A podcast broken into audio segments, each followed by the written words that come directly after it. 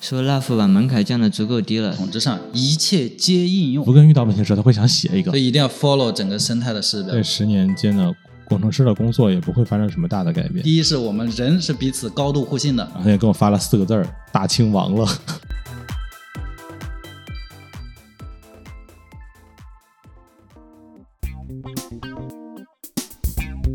欢迎来到持续集成，我们是一档专注于开源和基础设施软件领域的播客栏目。如果说大家熟知的网站和应用是信息海洋上的冰山，那我们希望通过邀请基础软件领域的从业者来一起聊聊更多冰山之下的那些技术、产品和一些鲜为人知的故事。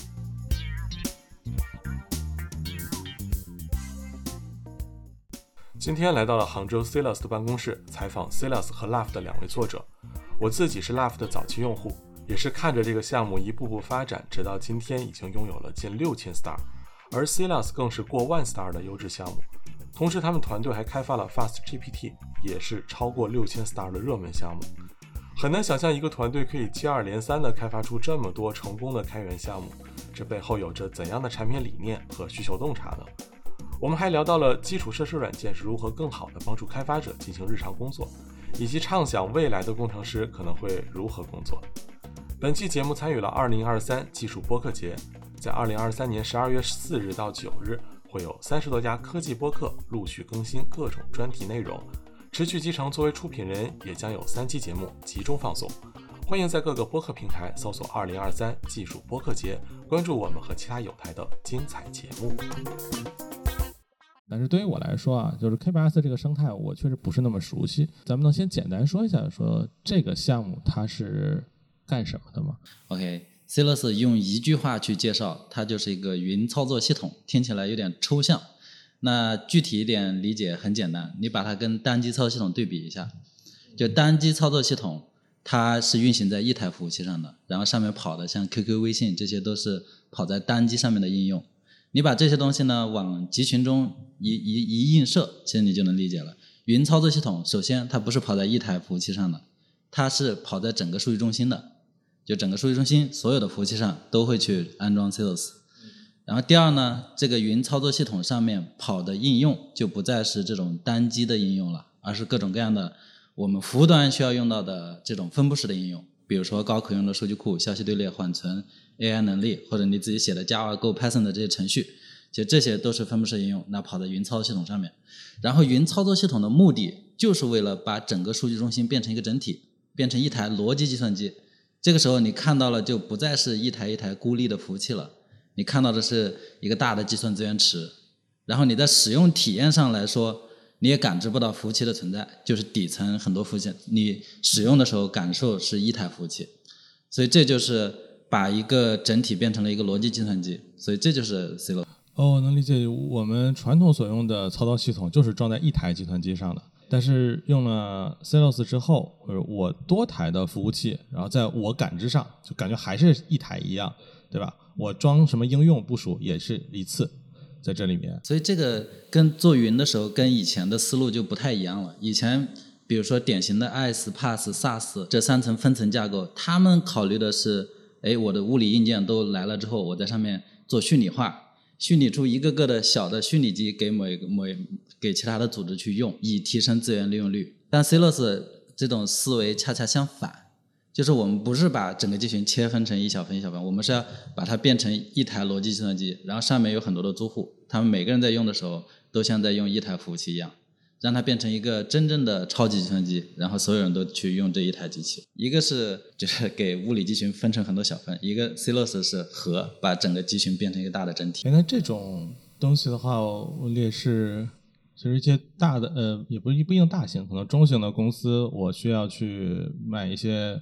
我需要去自己买一呃买一套机房，然后原来的话我我会有很高的运运维的成本，对吧？那现在就用这个 CLOS 之后，就像管理一台电脑一样，我去装东西去用就 OK 了。对，而且这里面你会发现，刚才确实你提到就是非常痛的问题。任何一家企业在建设云的时候，成本都非常高，要么要堆很多人，很长的研发周期，在最终还要调稳定性，还要推广，还要落地。等这些，其实这个过程成本非常之高。但你反观单机操作系统，比如说 Linux，其实你装上之之后就能用了，没有太高的这个成本，可能一个实习生装上就能用了，对吧？但是呃，云就没有到达这种状态。我们希望 c l o s 做到的就是，哎，谁拿到了 c l o s 软件，几台服务器准备，二十分钟一条命令搞定，你的云就有了，你直接用用就好了。把你的所有的成本压缩到二十分钟之内，一条命令搞定。呃，听起来你们是国产云操作系统是吧？这样一听感觉更厉害了。然后我们 Love 这边的，哎呀，Love 我我不我没先聊 Love，是因为我怕聊太多，我从很早就开始用。那也介绍一下吧，Love 这个产品。Love 很重要的一点就是开箱即用，免去这个开发前置的这些琐碎的一些路径。我就感觉它是偏给前端去用的后端。后端服务就就是我会一点，我就会点 Node 嘛，我就有点 GS 技能凑合一下，然后但其实跑出来东西还能跑一个比较可靠的东西出来。我觉得前端写后端的一个很大问题就是你不好保证这个可靠性，对吧？你就用 Express 用 c o a 这种东西打起来的，你没什么运维经验嘛，你甚至可能还缺乏一些基本的后端常识。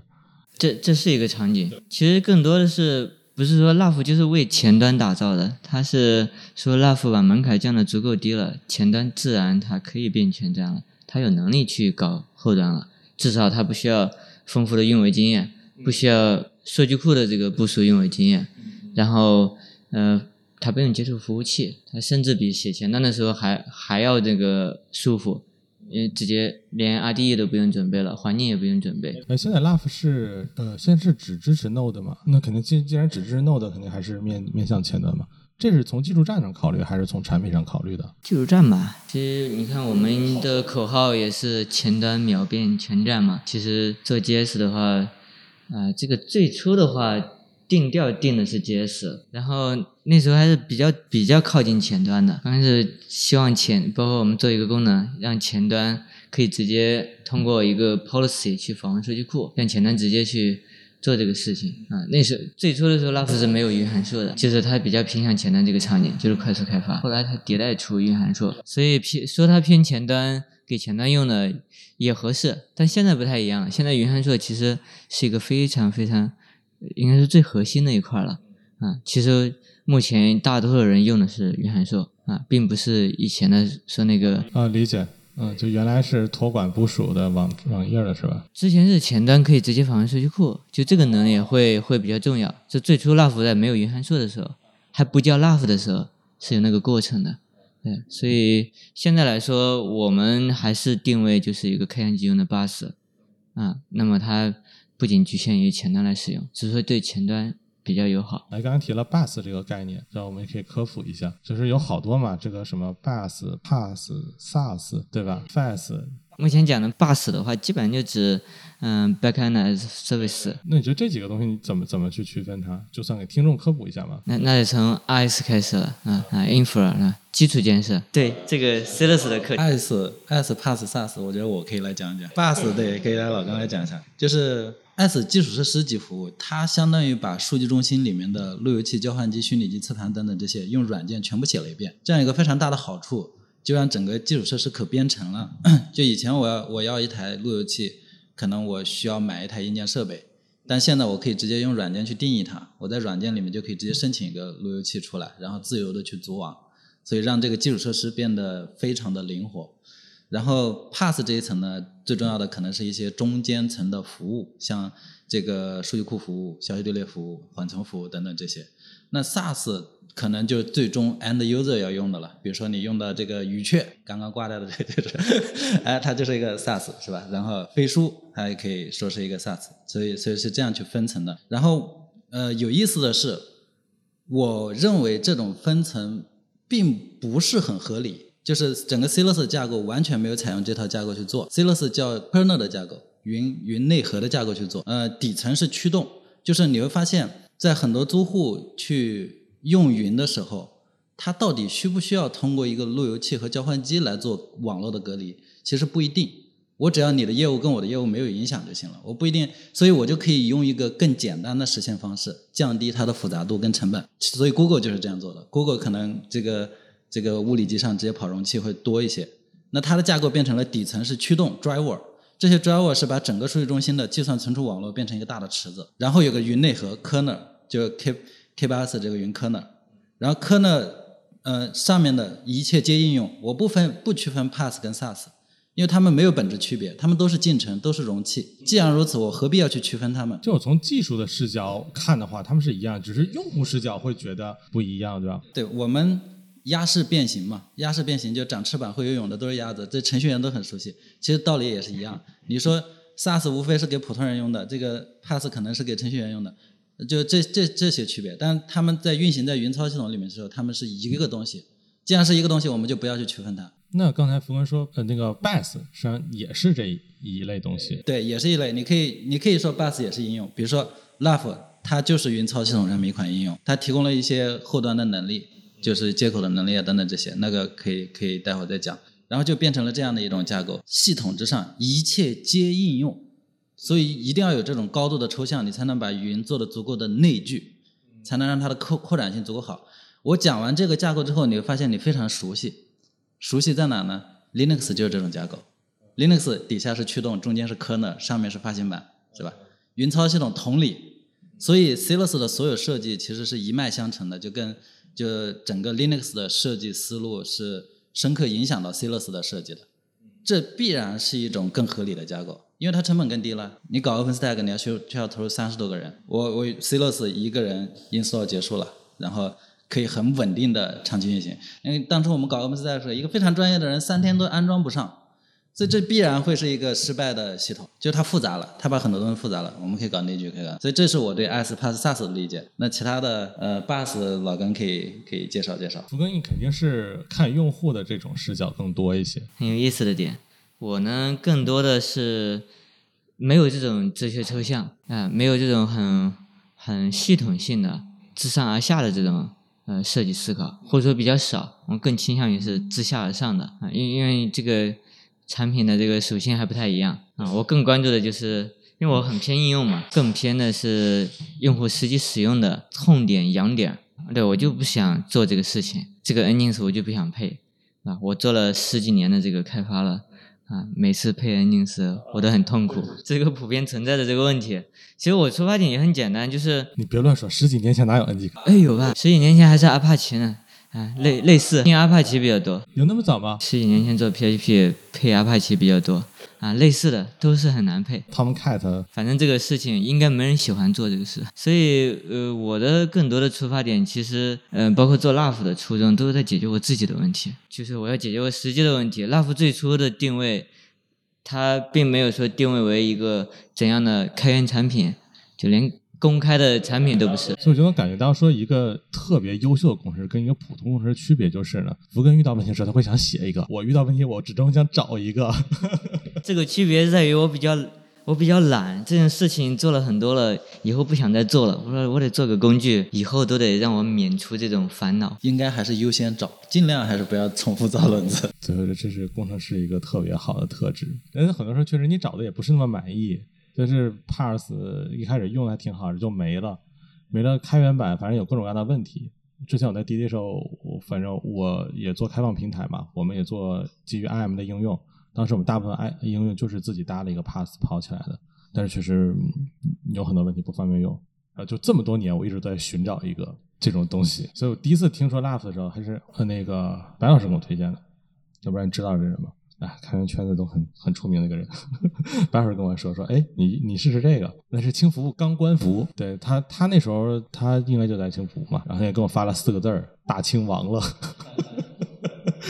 我说那怎么办呢？他说 Laugh 挺好的，你要搞用一下 Laugh，所以那时候很早的时候我知道的吧。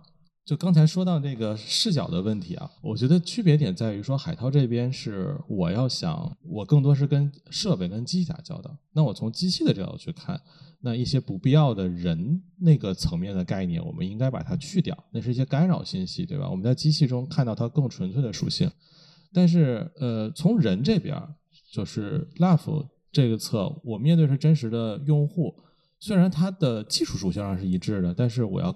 跟用户明确说，他们的应用属性是不同的，然后就让用户对功能有更明显的一个感知。所以这个两方面都非常合理，在各自场景下。所以刚才分别问完之后，那一个问题就是，你们是怎么？你是后来入职这个公司的是吗？是怎么合开始结合的这个东西呢？一开始是两个不相关的产品，故事是这样的。首先，我跟老根呢是我们我们我第我刚毕业的那家公司，我们俩是同事，也是特别好的，接近快十年的朋友了。然后呢，我们基本上会很频繁的去去对，比如说他经常会去我家，然后或者去别的朋友的，然后都会聊得非常的，呃，基本上都会聊到夜里什么一两点的这种情况。有一次他就在我家给我 demo 的 Love，就给我看 Love。然后当时我的感觉就是他在拿着一个金饭碗要饭，我说你怎么不去看看拿拿融资或者怎么样？但是确实合肥那个地方能听懂 love 的人是很少的，呃，他跟外面的资本不一样，外面资本可能见得多，基本上都能听得明白。然后 这是一方面，另外一方面，其实我在看到 Laugh 的时候，其实可能别人都看不到的点就是。我知道 Laugh 是 C 乐上面一款 Killer App，就杀手级的应用。那个时候 c 乐斯是一个什么进展的状态？也是一个开源项目，大概在多多少五五千还是八千 star 左右？我我我可能五千吧，五千左右的 star 的样子。然后可能是在那样的一个那个一个阶段。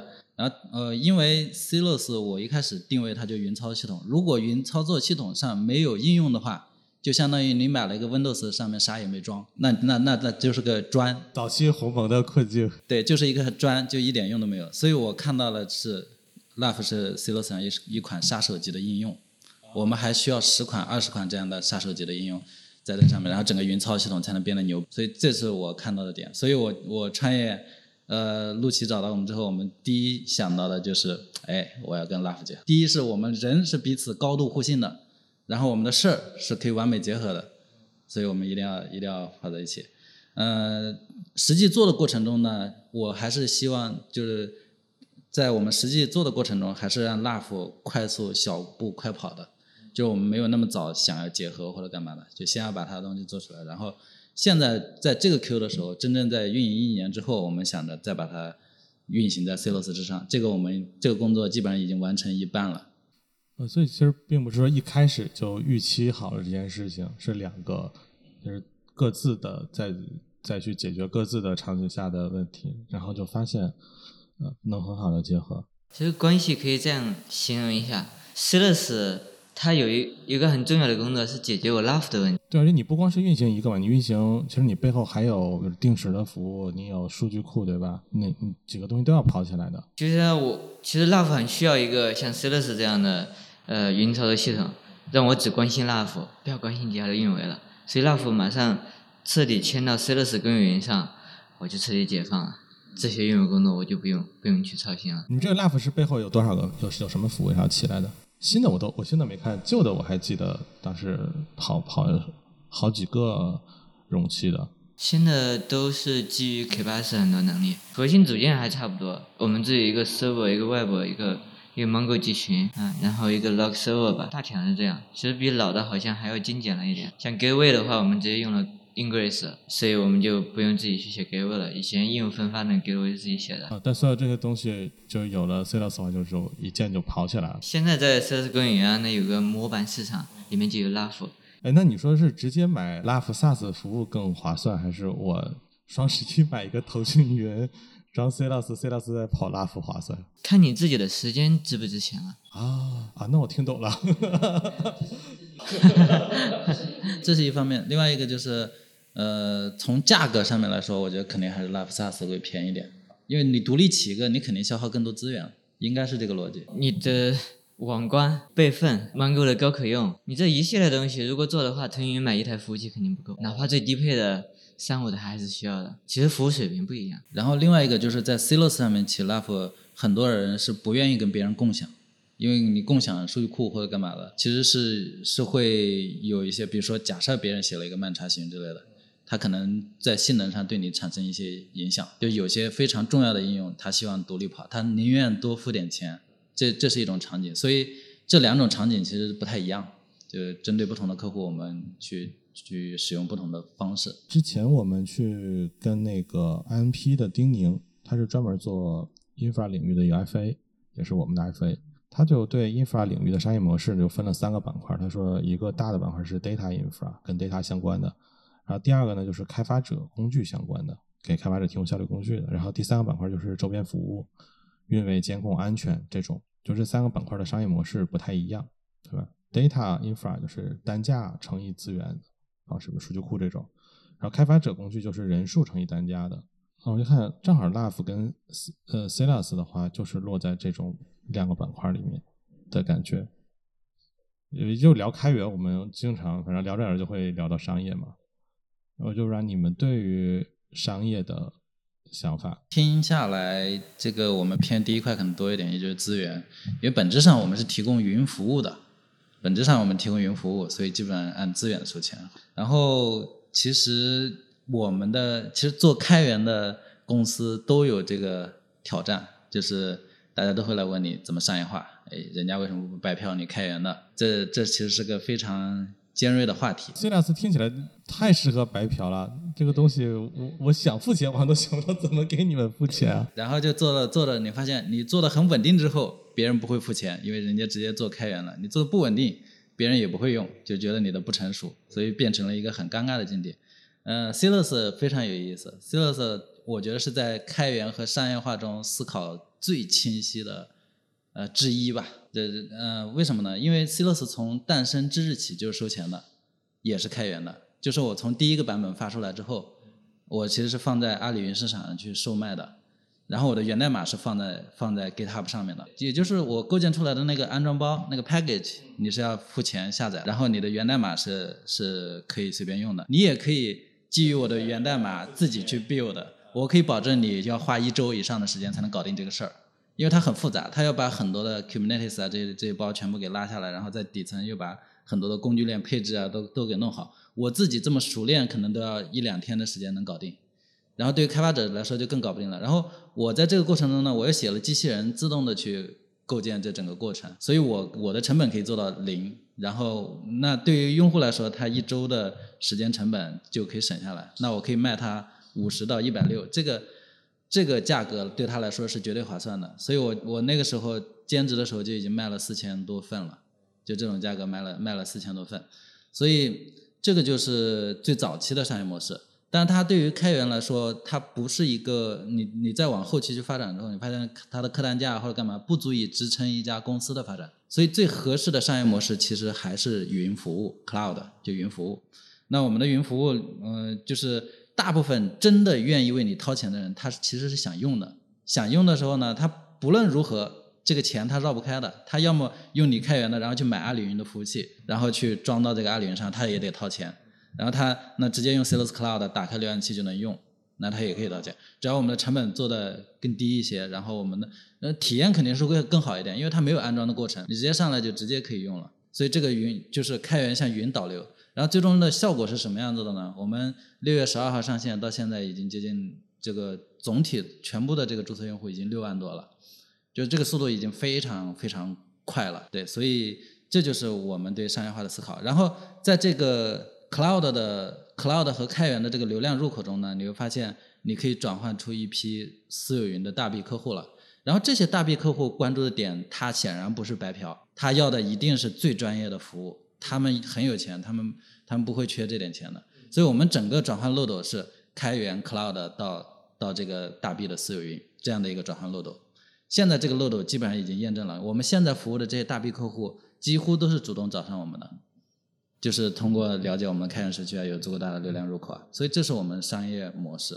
嗯，对，因为像比如我们数据库的话，其实数据库的本质就是卖 S3，呃。我我把 S3 增值卖出去，然后你们这个 SaaS 服务其实本质就是我增值去卖服务器，对吧？我本来我买一个阿里云，我买几个阿里云，但是后面还有很多很很复杂事情，我就通过你们，呃，表面上是买，呃，就是其实本质上是买阿里云，但是他买了一个更好用的阿里云，对吧？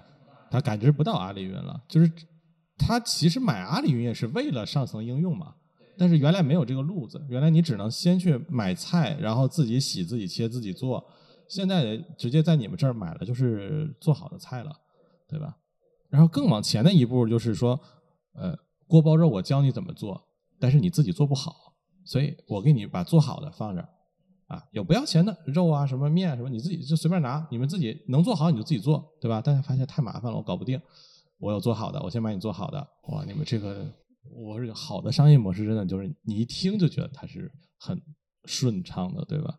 而且我们的私有云还有一块自助私有云，自助化的，就是我们在十月份会上线，然后客户过来了之后会自动的直接在我们官网去下载，下载完了之后，它会有个在它的机房里面也会有个额度，然后它起容器的时候这个额度会被消耗，消耗完了之后你就得购买我们的 license。那就是把你们这个装到他们的私有机房里面，但这个计费是什么维度计费的？也是也是我们会去统计整个集群的资源的使用情况，然后会有个计量计费系统。然后呢，如果呃你想白嫖呢，你唯一的做法就是精通 Celos 的代码，并且把这个破解，就相当于你自己去写这个破解版。然后这个一万个人里面可能有两个人会这样去干，那我们就不就不重要了，其实对我们影响不大。呃，也无所谓。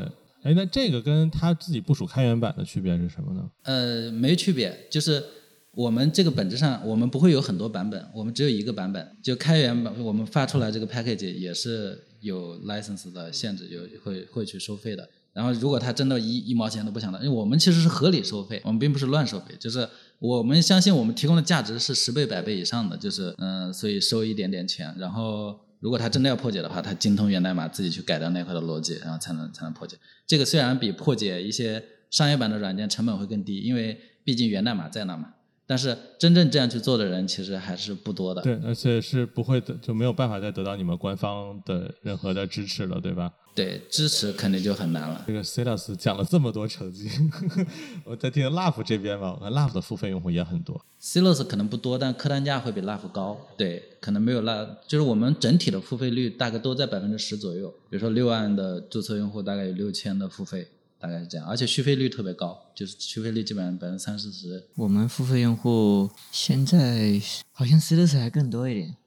对，但 Love 的，我理解 Love 可能很多是个人用户、小用户。也有比较大的用户，就像那个我们 Love Run 集群有用量非常大的应用，就是它一个应用可能会占占占比非非常大，甚至有时候会过半。注册用户百万。其实我觉得 Love 要想做成，这类用户是最重要的，个人用户是没有办法支撑。你知道 Link Cloud 早期的时候，它的策略是就很多免费的嘛，要有很多的用户额度，然后他们就会发现全都是小用户，然后这些小用户是赔本的。后来他们就改了一个策略，是每天低消三十块钱，发布当天我就跑路了，我这怎么能怎么可能用得起呢？一个月九百块钱，我每天低消八十，呃不三十，包底三十。但是确实他们改策略之后就开始盈利了。就是把那些就学生啊，或者是个人玩一玩的，把他们去除掉，呃，节约了很大量的成本。那你们这边其实也会会有这样的吗？首先呢，开发者和个人身上确实没钱赚。你你会发现，就即便是我一年在软件上花费不会超过两千块钱，已经两百块钱已经算多的了。特别是中国的开发者，白嫖已经成为习惯了，就是。我就赶紧，我就怕你们这么说我，我就付费用户，付费用户啊。但就是怎么样能把这些人身上价值给发掘出来呢？你是付费用户，你花了七百多呢。然后呃，第二个就是呢，但是他们很重要，就是你也不能忽视他们的存在。就是嗯、呃，你像这我们支撑这种百万注册用户级别的这些应用，他们最早期其实都是通过这些开发者用户导过来的，要么他自己公司内部的某个开发者觉得 Love 挺好的，然后上升到公司这个维度去去用。所以这群人既重要，然后又没钱赚。所以呢，你要你要在中间有个权衡，那 Love 其实就挺好的。对，那你为什么又不说出个策略，就是你们就走吧？因为你们多一个人，我就多赔个本儿，然后你的业务又没有价值，就是你会怎么去看待这些人？如果他本身的业务没价值啊，你其实你从他身上硬薅，你薅不出钱的。关键它的应用本身也有价值。核心逻辑是不赔本，就是即便一个个人应用，他花十五块钱在 Love 上起了一个 function，那这个 cover 它的成本是完全没有问题的。所以这个是得益于你们的，还是得益于你们的运维水平？不做第一个是运维水平，第二个是不做免费，就基本上 Love 是没有什么免费的，就进来可能送了一点点，像 Celos 进来送五块钱的额度，这五块钱没有成本对我们来说，用完了之后你要么不用，要么你充值，所以这样的话呢，开发者用户他的成本会好很多，所以真的需要用的这些开发者。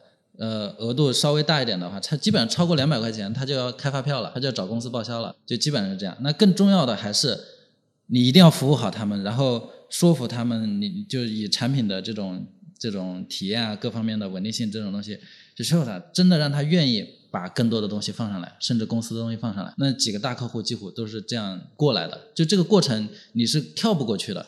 啊，所以说这些小的你会觉得不那么有价值的客户，但你肯定有一个保，还是有一个保本的策略。其实对我对我来说，呃，不能这么论断说小的没有价值。我我确实一直这么想的，就是说它可能在价格上就贡献的直接的营收上价值会低一些啊，或者说这个价值可以忽略。但其实开发者的价值，它不一定体现在它的付费能力上，付费那肯定是弊端。那么你看，对 Love 来说，我们从开始就要做开源，其实就是重视开发者的价值。要不然你做开源干什么呢？对不对？你都忽略开发者了，还做开源是吧？那不想让人用。就一个就是它本身一个开发者工具，做开源呢也是这个产品一个属性，我们的一个预期就去除绑定，让开发者可以选择更自由。那么其实呃，还有开发者在。在上面能不能付钱的问题，那就是看我们未来的就长期的一个定位。我更倾向于是 Love 它要要做生态，它的生态要要发展起来。那么只有开发者能参与你这个生态。B 端用户自己开发自己的商业应用，它是一个商业应用，它有几百万上千万用户，但是它还是只是一个应用，甚至是相对封闭的。那我们只是对 B 端单纯的提供服务，收取服务的费用，但是这个产品我们最终还是。希希望在生态和这个商业上，它是相得益彰的，就两两条这两条腿我们都要走。那是这个开发者在这个生态上，我能再去赚到钱。对我，我最终是希望开发者在这生态上，他还能额外的挣到钱。就我作为一个独立开发者，我在 Love 上上架一些我写的应用或者是服务，对吧？它被 C 端用户用，或者是被其他开发者用，然后这样能支持我的收入，甚至支持我。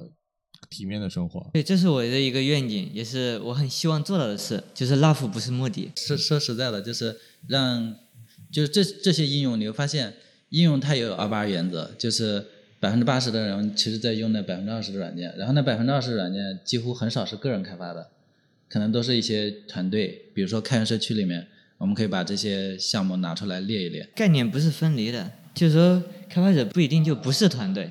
呃，对于连接软件的生产者跟消费者，这个是核心，这个是关键。其实 c l o s 也是，或者是安卓、苹果、iOS，其实这些都是相同的原理。嗯，或者是云厂商的 Marketplace，其实都是这个原理。只不过，只不过，嗯，相当于 c l o s 跟 Marketplace 的最重大的区别是 c l o s 是一个很有标准的。这个操作系统，你发现安卓跟 iOS 它标准很明确，安卓的这个 System Call 或者什么的，你在上面很标准的方式去开发。但是现在的很多的云市场，其实它做成了一桌一锅大杂烩，它很杂，很多东西罗列出来了，只是我给了你一个目录的入口或者干嘛，它不是一个真正在操作系统层面上的协作，没有标准，其实没有办法协作。像 Docker，Docker 为什么大家能协作的很好？因为 Docker Image 它就是一个很好的标准，它能连接软件的生产者跟消费者。所以你中间这层东西必须要有，然后这个标准呢，你也不要尝试自己去构建，那就不是事实标准。所以一定要 follow 整个生态的事实标准。那什么是事实标准？现在 Kubernetes 是在云原生生态是事实标准，我们要去遵循它。我们可以去扩展它，然后要遵循这个原生标准，这样你才能真正的去连接软件的生产者跟消费者，在整个生态中去玩。所以 c l o s 这个这么小的公司为什么能去做一个公有云？这个听起来其实似乎很不靠谱的一件事情。但其实我们并不是一个人在跟。这个竞争，而是整个生态，我们是在整个生态中的一环，所以我们有足够的能力去做这些事情。再回到刚才那个问题上，就原来我跟福根的一些想法类似，是，呃，我会觉得开发者有这个能力，就是开发者其实会比普通人的效率更高，他们有产出。但最近两年，我好像有一点悲观，或者越来越悲观，就是我对开发者的现状。就是真的有那么多的人，然后那么有热情和生产力，然后能去支撑这件事情吗？就是你看到很多开源项目，就是一个两个非常优秀的贡献者去做，然后你听起来说开源的很多 contributor 让你看哦，他其实只是改错别字儿的，对吧？那的话，我 Love 希望有很多的开发，包括像飞书的开放平台，我跟他们接触很多，但其实大量的开发者是企业内的。就是为了企业需求去做的，而真正作为独立开发者这种兴趣，像像你做 l a 这样兴趣驱动也好，或者呃，我就是独立开发者身份，我想以此为生的，这类的人很少。但如果你想基于这些人对他们的期望，然后开始一个模式的话，我觉得可能会很困难。你会怎么看？我也不会定位为说专门为独立开发开发者服务。独立开发者活的应该还是一个是他比较小众，嗯，他们活的也挺艰辛的。就是你 LAF 做市场嘛，你 LAF 做市场，什么人会在这个市场里面去做东西呢？就是我会对这这部分人的基数会有一点和他们能力有点悲观。对，就是独立开发者本来就很少，然后在这独立开发者里面做的好的就更少，基本上就更少了。但但凡但凡稍微做出点像样子的，比如说我真的独立开发者做出了一款软件，哎还可以，那大概率就要成立公司、成立组织去去继续往下去做。你要真的那单兵作战的，可能全球看下来也就是个位数，真的能做到一亿营收的那种非常夸张的一个人单兵，也出现过这样的例子。但这些这些太少了，所以你根本不能把这个定位成你的客户画像。然后客户跟用户吧，用户可能是全体的开发者，就对于 Love 和 c l o s 来说，真正给你掏钱付费的一定是 B，而且最终可能二八原则还是大 B 占了百分之八十，小 B 占了百分之剩下的，这个规律是没有办法违抗的。这整个市场情况就是这个样子。然后另外一个就是，呃，这个过程，这个过程可能你不一定是一步跨到那个大 B 大 B 那边去。就是像 Love 和 c l o s 这样的产品，如果在早期去去呃重点去打大 B，其实也很危险，因为大 B 它很强势，它要求的这些这些东西可能太针对于他们的场景，但是不是那种通用实用性的东西。但整全体开发者他给你提的需求，其实你就可以。抽象、综合、沉淀，然后做出一些更好的解决方案。有些东西、有些需求过来了，可能我没有好的设计方法，我可以先不做。所以这样就会更对于整个产品的迭代来说，它不会变成一个奇奇怪怪、四不像、乱七八糟的东西出来。做大 B，我觉得后面是有是有机会的。在你产品沉淀到一定的时机的时候，哎，这个。你有足够强的这个抽象能力跟扩展能力之后，就所以前面是一个也是一个必然的过程。对这个过程，我们是要去经历的。就是我们就是到达大币付费是一个比较重要的一个里程碑吧。但是如果一开始就是这样的话，就会有很多的问题，也可能你们技术上也没有完全准备好，尤其是在产品上。对产品上，如果过多的他们妥协的话，你的路其实就走歪了。但是你前期有大量的社区的用户。就能保证有人往这边歪，有人往这边歪，但是大家加在一起，好像这个方向它就是正的。对你走了足够远，然后你们也会对产品有自己的一个信心了。就我也很确定，我知道什么是对的。你去跟大 B 在聊的时候，你也有信心去去跟他们去讲说这个事情，我哪些是我们是应该对的，对吧？因为我已经是这个领域的专家了。所以我们的路径现在基本上就是从一开始的开发者，其实有很多的开发者，B 端应用都没有的，从最开始的时候。因为 B 端不敢上来，B 端就不知道你稳不稳定之类的，他不敢上来。一开始都是开发者来试试，来体验一下。然后现在逐渐发现有一个有一些中小 B 可以上来了，像自走棋这这这些基本上已经到百万级别的用户了。然后像我们的裂变宝也有百万级别的，就单品单个应用已经有百万级别的注册用户了。所以你会发现基本上是朝着我们预期的方向去发展的。从另外一个层面上也可以看得出来，就是我们的客单价。我们客单价最最最早期的时候就是十块二十，这典型的开发者行为，开发者就会充十块二十去体验一下。好，现在我们 C 罗斯的客单价已经到了八十了，就是客单均价已经到八十了，一直在增长，而且这个客单价越来越大。因为所以可见 B 端它一直会去在观察你，观察你是不是稳定的，你跑一个季度到底有没有挂，然后是不是这个能力逐渐全了，然后是不是上面有一些案例标杆案例出来了。这样一些 B 端的业务才敢往上放，所以这个过程你必然要去经历的。其实还有另外一个逻辑，就是，呃，我一个点儿就是不能把这个开发者和 B 端给割裂开来，它是一个你中有我，我中有你的事情。最终用这个的还是在我们针对是 B 端。啊，对吧？比较你商业模式最终要通过 B 端来完成，那 B 端里面也是开发者在用的，他们在决策过程当中是决策的一环。那好多东西就是老板喜欢跟开发者喜欢好像不一致，这就是 B 端 B 端软件的一个特性了。掏钱的人跟使用的人不是同一个人，对，是这样，就跟幼儿园一样。但也不完全冲突，多少是有影响的。不能说我们维护好开发者就能把 B 端搞好了，或者说我们就完全不在乎开发者，就一直。就完全去搞商务了，这两个应该都都是比较极端的。对，所以在嗯，Celos 和 Love 这类产品呢，我们其实要做交集，就是掏钱人的需求和这个使用者的需求，他们交集在哪？做那部分的事情，我们不能只考虑商务的事情，不能只考虑开发者体验的事情，就这两个人要综合在一起去考虑。掏钱的人他到底关心什么？然后使用的人到底关心什么？它是有个交集的。但现在很多，特别是大 B 的软件，往往只重视了掏钱人的诉求。啊，底下人用软件用的跟怎样，就是难受的要死，天天在骂领导，这种事情都很很常见，是吧？嗯，我们最好不要这样，我们最好是，哎，谁采购了 Clos 之后，哎，整个企业的开发者都说这个领导牛，这是我们最终想达到的这个效果，是吧？那这种东西，呃，至少有一部分还是来自于工程师这种朴素的这种职业操守啊也好，或者职业审美也好，我们会有基本的事，因为这东西我们自己就在用嘛。这很重要，这很重要，对吧？对，这点特别重要。就不管是 Laugh 还是 Celos，我们自己公司内部在深度的用。你比如说，我们三款产品嘛，Celos、Laugh、FastGPT，FastGPT 现在增长最快，我估计可能在一年之内成为我们公司最最火热的开源项目。就现在以它的增长趋势来看啊，FastGPT 就是 Celos 的重度用户。现在 Celos 上百分之三十跑的是 FastGPT。我的感觉就是我为了用 FastGPT，然后我就再装个 Celos。不是，就是。企业为了用 FastGPT，在 Celos 上点击一下按钮就直接起起来了。呃，那他们会是先买的，就是他们是先买了 Celos，然后说发现哎这有个好玩的应用，还是说他们听说 FastGPT 人说你想用这个东西用 Celos 更好？呃，从 FastGPT 导流过来的基本上是先先是 FastGPT 的诉求，他们连容器都不懂的，就是好像说这个软件好好用啊，然后说这个软件只有 iOS 有，他说好，那我买个苹果手机。哎，就是这个道理，对，就是这种感觉。这个过来的会会多一些，就是就是你说的，我们有更杀手级的应用，是建立这个生态的一个很重要的、最核心、最关键的要素。你像这个 Ella 或者 App Smith 啊，或者这些，或者是 WordPress 等等这些这些应用，这些或者是数据库，像跟隔壁合作 KB QBlocks 合作，那这些应用是 Celos 的灵魂。我们的 Celos 核心要做的事情，把这些应用管好，管好了之后，我们把这些应用。有机的结合在一起，你千万不要尴尬的结合在一起，硬生生的这个七拼八凑变成一个四不像，那绝对不行。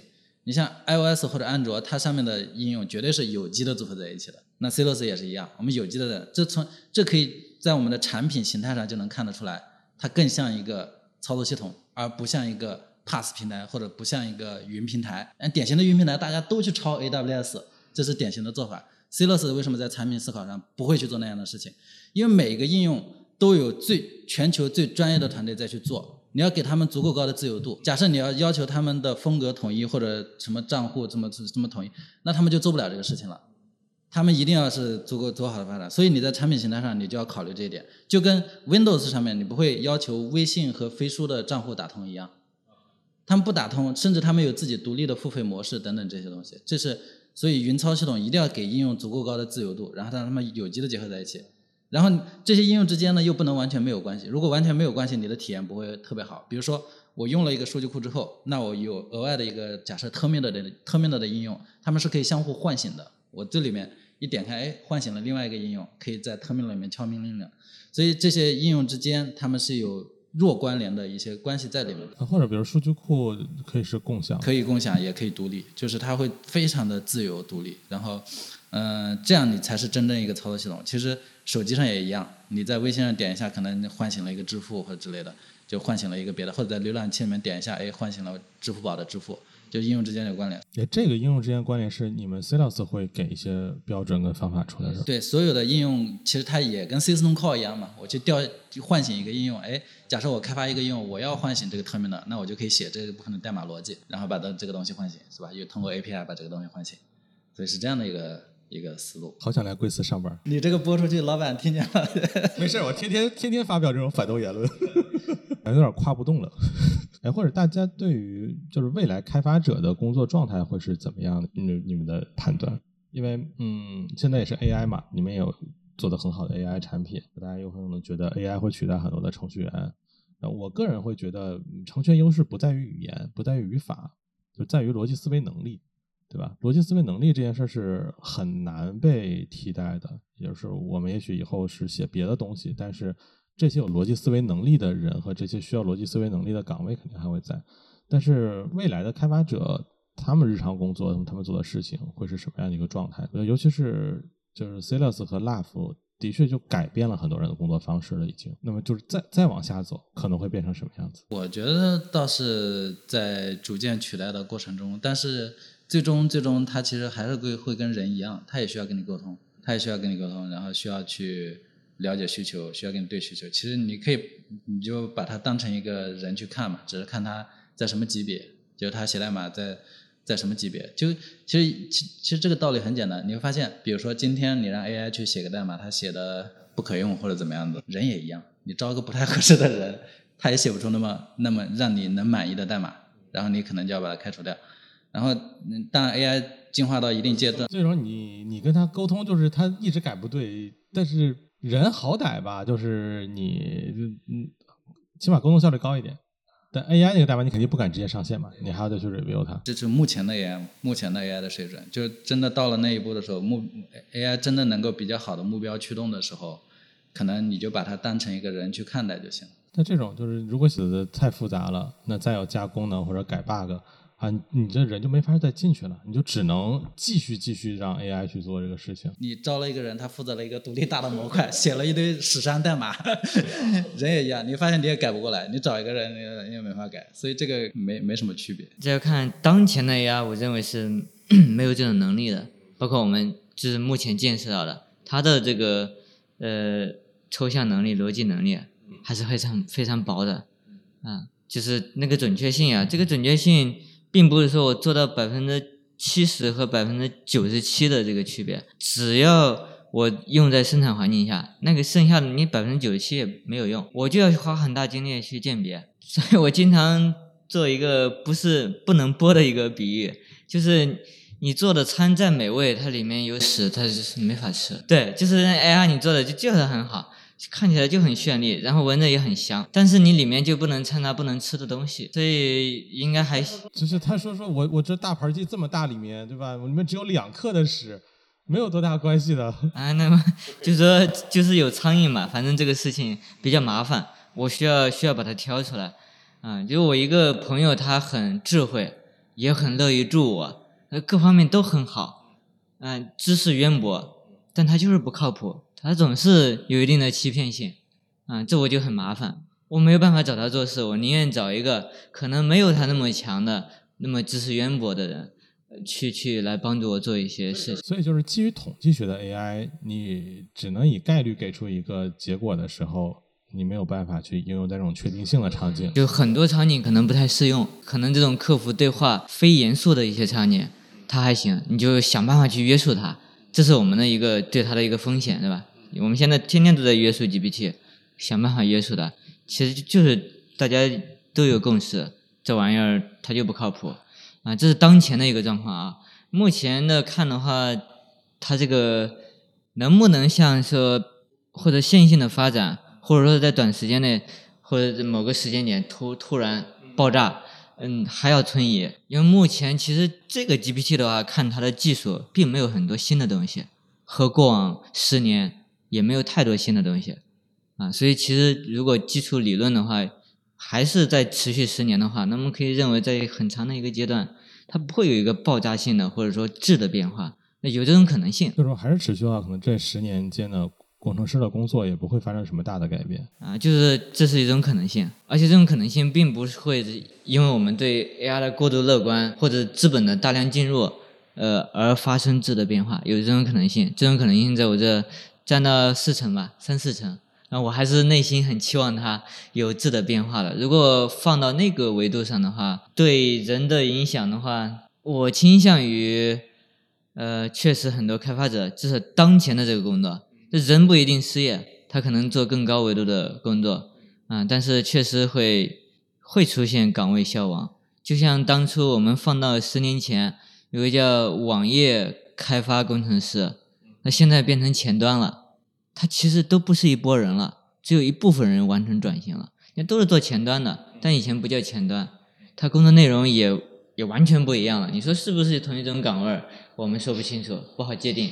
因为以前我用 Dreamweaver，呃，去做做一些事情，拖一拖，写写 CSS 就行了。甚至很多这个网页设计师是不会写 JS 的，对，是后端人来写的。其实这个岗位，你说它消亡了没？它也消亡了。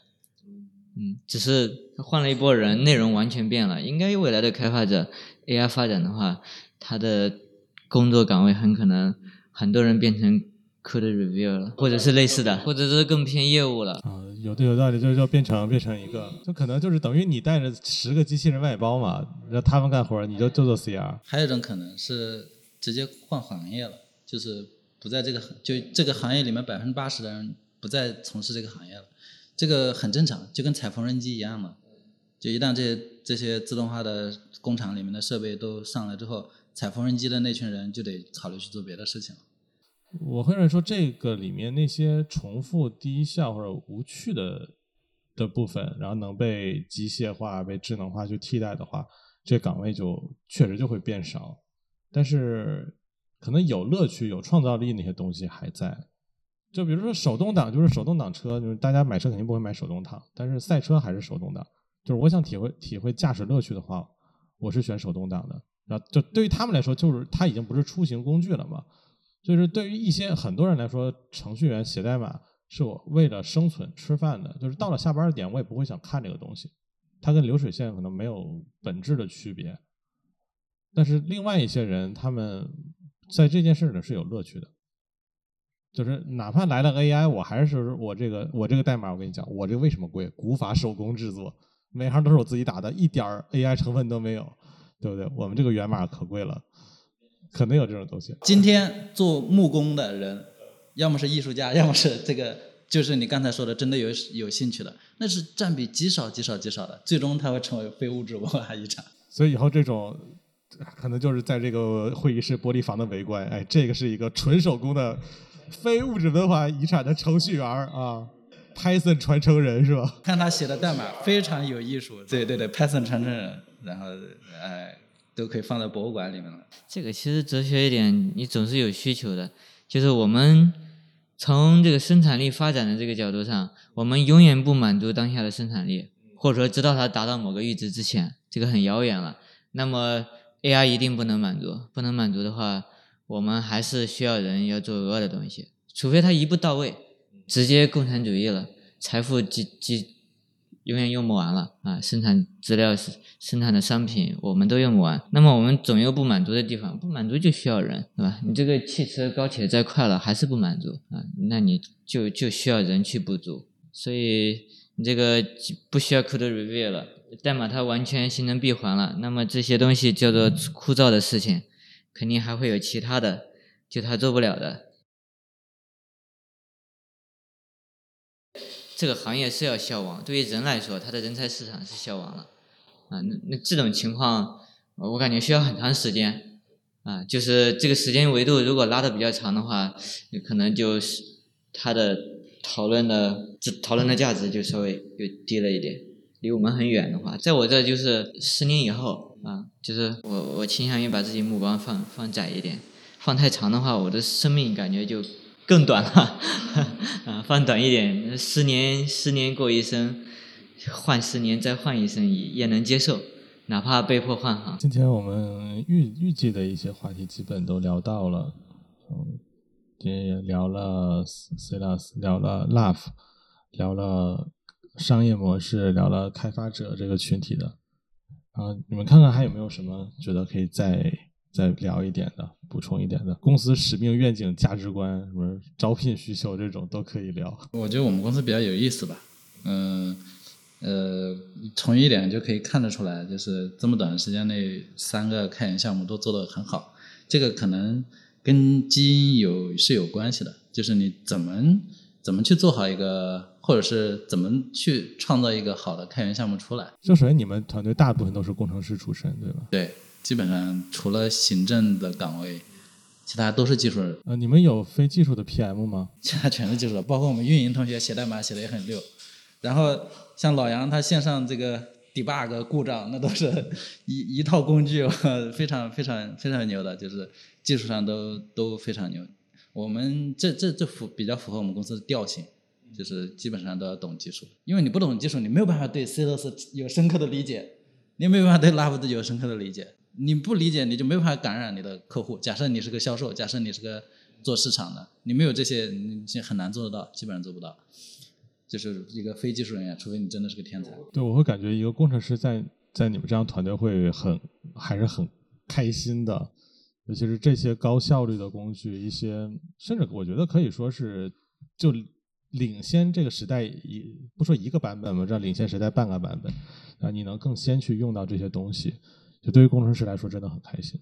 像比如说飞书，大家很多口碑很好，甚至说哦公司用飞书我就很喜欢，对吧？好的工具就是带来很多愉悦的体验。那对于开发者来说，我我能参与到这样的工具的开发里面，而且我们自己公司也是这样的重度的用户，是一个非常开心的事情。然后刚刚刚刚那个话题就是怎么做好一个开源项目，一个成功的开源项目这个个话题。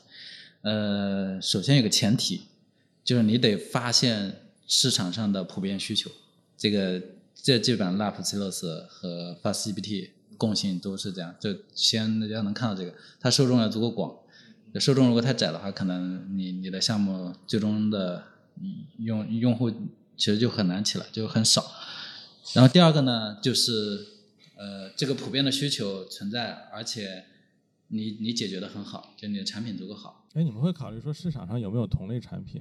会你们会先去做这个调研吗？呃，会，基本上 LAF 出现，LAF 几乎是先把所有的 Serverless 都用了一遍，最终劝退了之后没办法自己做了一个，就这样这样的。然后 FastGPT 也是，FastGPT 基本上市场看一下没有人，那 Celos 也是，Celos 当年从最开始最早的时候就 Kubernetes 连个高可用的安装方式都没有，官方文档都没有，那个那个年代的时候，所以这个就很好的切入点，百分之九十的玩 K8s 的人都会遇到这个问题，那你做这个事情就是没有错的。但是你如果只做安装，格局就太小，所以当时我就想，哎，我应该做的是一个愿景非常大的事情。它也，所以一开始 Celos 的命名叫 KubeInit，然后你发现格局很小，是吧？格局很小。后来我想，这个不对，这个我不应该做的是这样的事情。当时我就命名叫 Celos。所以一开始的时候，很多人奇怪，你做个安装工具为什么叫 OS？为什么是是这不理解命名的原则原因？其实没，他其实没有 get 到。对，大概就是这样的。所以所以这个非常重要。然后确实你要了解竞品，如果竞品在这个领域已经做的确实很好了，甚至广，嗯，就是知名度已经很广了，就是那这个时候你去做就没太大必要了。然后你你你如果有竞品，但是整整个市场上其实，嗯、还没有饱和，就是还有很多人没在用，那你只要跟竞品的优势能说清楚，因为毕竟萝卜白菜会各有所爱的。嗯，你竞品能做到，你如果跟他有一些优势的话，还是有一部分客户会选择你的。所以这两个是前提，因为开源做这个事情，人家认可的是硬实力，不管你是你自己的 title 有多亮，你自己的平台有多大，你做的东西不行，你宣传死了都没用。有很多大厂做的很多项目也做不起来，原因就是因为这个，他没有办法这个 get 到这一点，你的痛点到底有没有解决，你的你的东西到底足不足够好，这两个问题没有没有讲，所以他使劲宣传没有用的，没有效果的。然后这前面两者满足了，你慢慢慢慢去宣传之后，基本上都能起来。你就最简单的发发博客，就逐渐逐渐发个一年左右的时间，哎，差不多能到个一千仨左右的时候，呃，基本上是个小的拐点。然后到那后面之后，口碑就传播了。就你只要早期的客户服务的好，基本上就有些口碑传播的效应了。然后去适度的做一些做一些增长，其实就。所以前面两个其实是核心跟关键。做到这个程度，其实你这个开源可以做到五十分了。然后剩下的就是你怎么把它做成一个商业上成功的公司，那就是更难的一个话题了。那那个那个难度系数可能更高，也就是我们现在正在做的事情。然后我们现在基本上已经已经做到这个商业化的路子其实是跑通了。那接下来面临一个巨大的挑战，就是高速的增长，最终真的变成一个巨头，就是一个云操系统的巨头。然后整个市场上都知道，哎，我要去构建云，装一下 Celos 就搞定了。这样的认知一旦形成了之后，我们就会变成一家非常赚钱的公司了。所以大概是这样的一些想法啊。最终我们是希望这个云操系统可以普及的，不管大公司小公司，谁要用云，装一下 Celos 搞定了，这就是我们最终想达到的愿景。福哥这边呢，还有什么想聊聊的？？Life 和 Celos 有有很多相相同的点儿，共性的地方，比如说解决普遍需求的问题，包括我们定性是一个降门槛的事情，一个开源即用的东西。我会觉得就把就是编程里面比较痛苦的那些东西去除掉，然后只留下发挥创造力，或就是真正针对解决问题的那一部分。但但是这个方向上就是思考方式上、做事方式上，就像刚刚讲的，确实有不同。一个自上而下的，还有一个自下而上的。Love 刚开始定位是解决，那名字叫 Less API，是说让这个一个 Express 应用减少一部分 API，他都没想着说解决这个问题啊。所以我说，哎，通过 Less API 可以减少常规的这种业务应用可能百分之五十到百分之八十的这个 API，它还是还是要有这套配置的，是减少了 API。后来呢，把这套配置不胜其烦。所以变成了 Less API Framework，变成了一个 Framework，它只是一个单应用版的一个 Framework。呃，就是这个时候才实现开发的过程中不用接触服务器。再到后面的话，变成了一个平台之后，多应用多租户的话，连部署都不用部署了，应用的部署也是自动化的了。呃，这个是起名字的话。不知道咋起了，咱不能再再后面再加一层了，越来越长了，那就缩一下吧，啊，缩成 Love。啊，所以 Love 是什么意思呢？Love 就是 Less API 那个 framework。哦，Less API framework。倒没有 c l e s 从一开始就有的那种，对，自上而下的这种愿景，它就是被需求推着走的，就是这多一个按钮，肯定是开发人员催出来的，就是这个很需要。而且我倾向于这个产品呢，如果没有自上而下的。这个顶层的设计的话，呃，就是很系统化的设计的话，它也有一定的很大的弊端、危险性的，就是你可能会被需求左右或者是干扰。所以在拉夫一直走的这个过程中，呃，关于功能需求的话，是向倾向于不是那么积极的做加法，因为做加法容易，做减法难。比如说大家都需求这个一直在说想要。Java 或者 Python 的这个运行时，我是非常谨慎的。就是这个需求真的成立，我晚一点实现，就我想清楚了实现。因为我记得我最早跟你交流的时候，你跟我讲说很简单，你自己跑一个，我们都是可以组合的。但你今天跟我讲说，你说要谨慎了。对，就是其实事实上我就一直没做这个事情。因为从技术上这个事儿，好像跑起来还是比较有办法跑起来的，对吧？就你加了这个东西容易。但再减去掉它就不一样了。你是公有云服务嘛？现有的应用怎么？包括我们在云函数这一块儿，就有很多好的想法，但是还是稍微谨慎一点。你今天一个，明天一个。但其实社区可以做这个事儿啊，对，社区可以做。如果有做的话，我们倒是不会拒绝啊，甚至可以去一块推动这个事情啊，就是诸如此类的。反正就是，如果你刚开始想的特别完善。那行，就按照你这个步调走，然后积极的吸取这个用户反馈。我们现在也是更积极的吸取这个用户反馈，然后还要花很多更多的时间啊，要谨慎对待这个需求能不能延迟满足，或者说会不会有后续的一些影响。所以我对加法非常谨慎，做减法难，砍掉一个东西是挺难的。但有人用的话就就很麻烦，你要砍掉它。嗯，就总结来说呢，就是我们。出发的时候可以聚焦在一个很小的事情、很小的点，但是我们的愿景还是要足够的大，嗯，不能只看一点点的东西。呃，我们不是做一个小小的框架、一个小小的功能。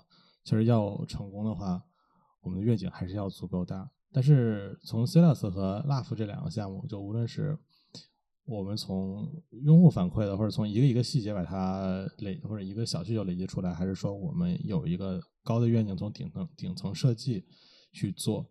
呃，现在这个阶段看来，我们都可以都可以说嘛，获得了一个阶段性的成功，还是都是非常非常成功的一个开源项目。呃，虽然路径上好像不太一样，但我觉得有一个很共同的特点，就是工程师的这种。我觉得就还是很有工程师精神的吧，就大家对于需求啊，对于代码，对于用户有足够的尊重跟热情，投入到这件事情里面，然后这个产品自己也有在深度的去用，然后所以这个产品才会越做越好的。昨天晚上还跟几个大厂的 OI，就是那个 OSPO 办公室的，还有一些开源社区的聊，我们就做了个辩论会。就说开源更需要技术还是更需要热情这件事情，其实细想两边都有一些可能很重要的方面。但今天看起来，嗯，我觉得肯定技术是内核，是技术支撑的。但是想把事情做好，就很需要一些，就是有一些东西没有人会真的监督你，要求你那么多。但是就是因为我们是工程师，我们有自己的。要求，我们有自己的坚持，啊，把东西做得这么好。还还需要一个东西，其实是正反馈，就是你要不断的补补它，要不然你这个热情，如果是一开始的热情，它会是逐渐被消耗的。假设你一直做的不起色，其实你就被消耗完了。所以我觉得你们这些东西都很好，你们也的确是持续能从用户这儿获得很多的正反馈，对吧？对，这个特别关键，要不然你一个再强的人，其实你能坚持十年也很牛逼了。所以，所以你们跟用户也是相互成就的。对，相互成就。好，那今天呢，我们就就聊到这儿啊，也聊的还蛮蛮久的，很有很有意思。感谢感谢二位的时间，感谢收听本期的持续集成。如果你有任何想法建议，可以在评论区留言。如果喜欢我们的节目，欢迎分享给更多的朋友。你也可以在微信搜索“持续集成”，关注我们的公众号，我们会定期发布播客文字稿等更多精彩内容。那么，我们下期再见。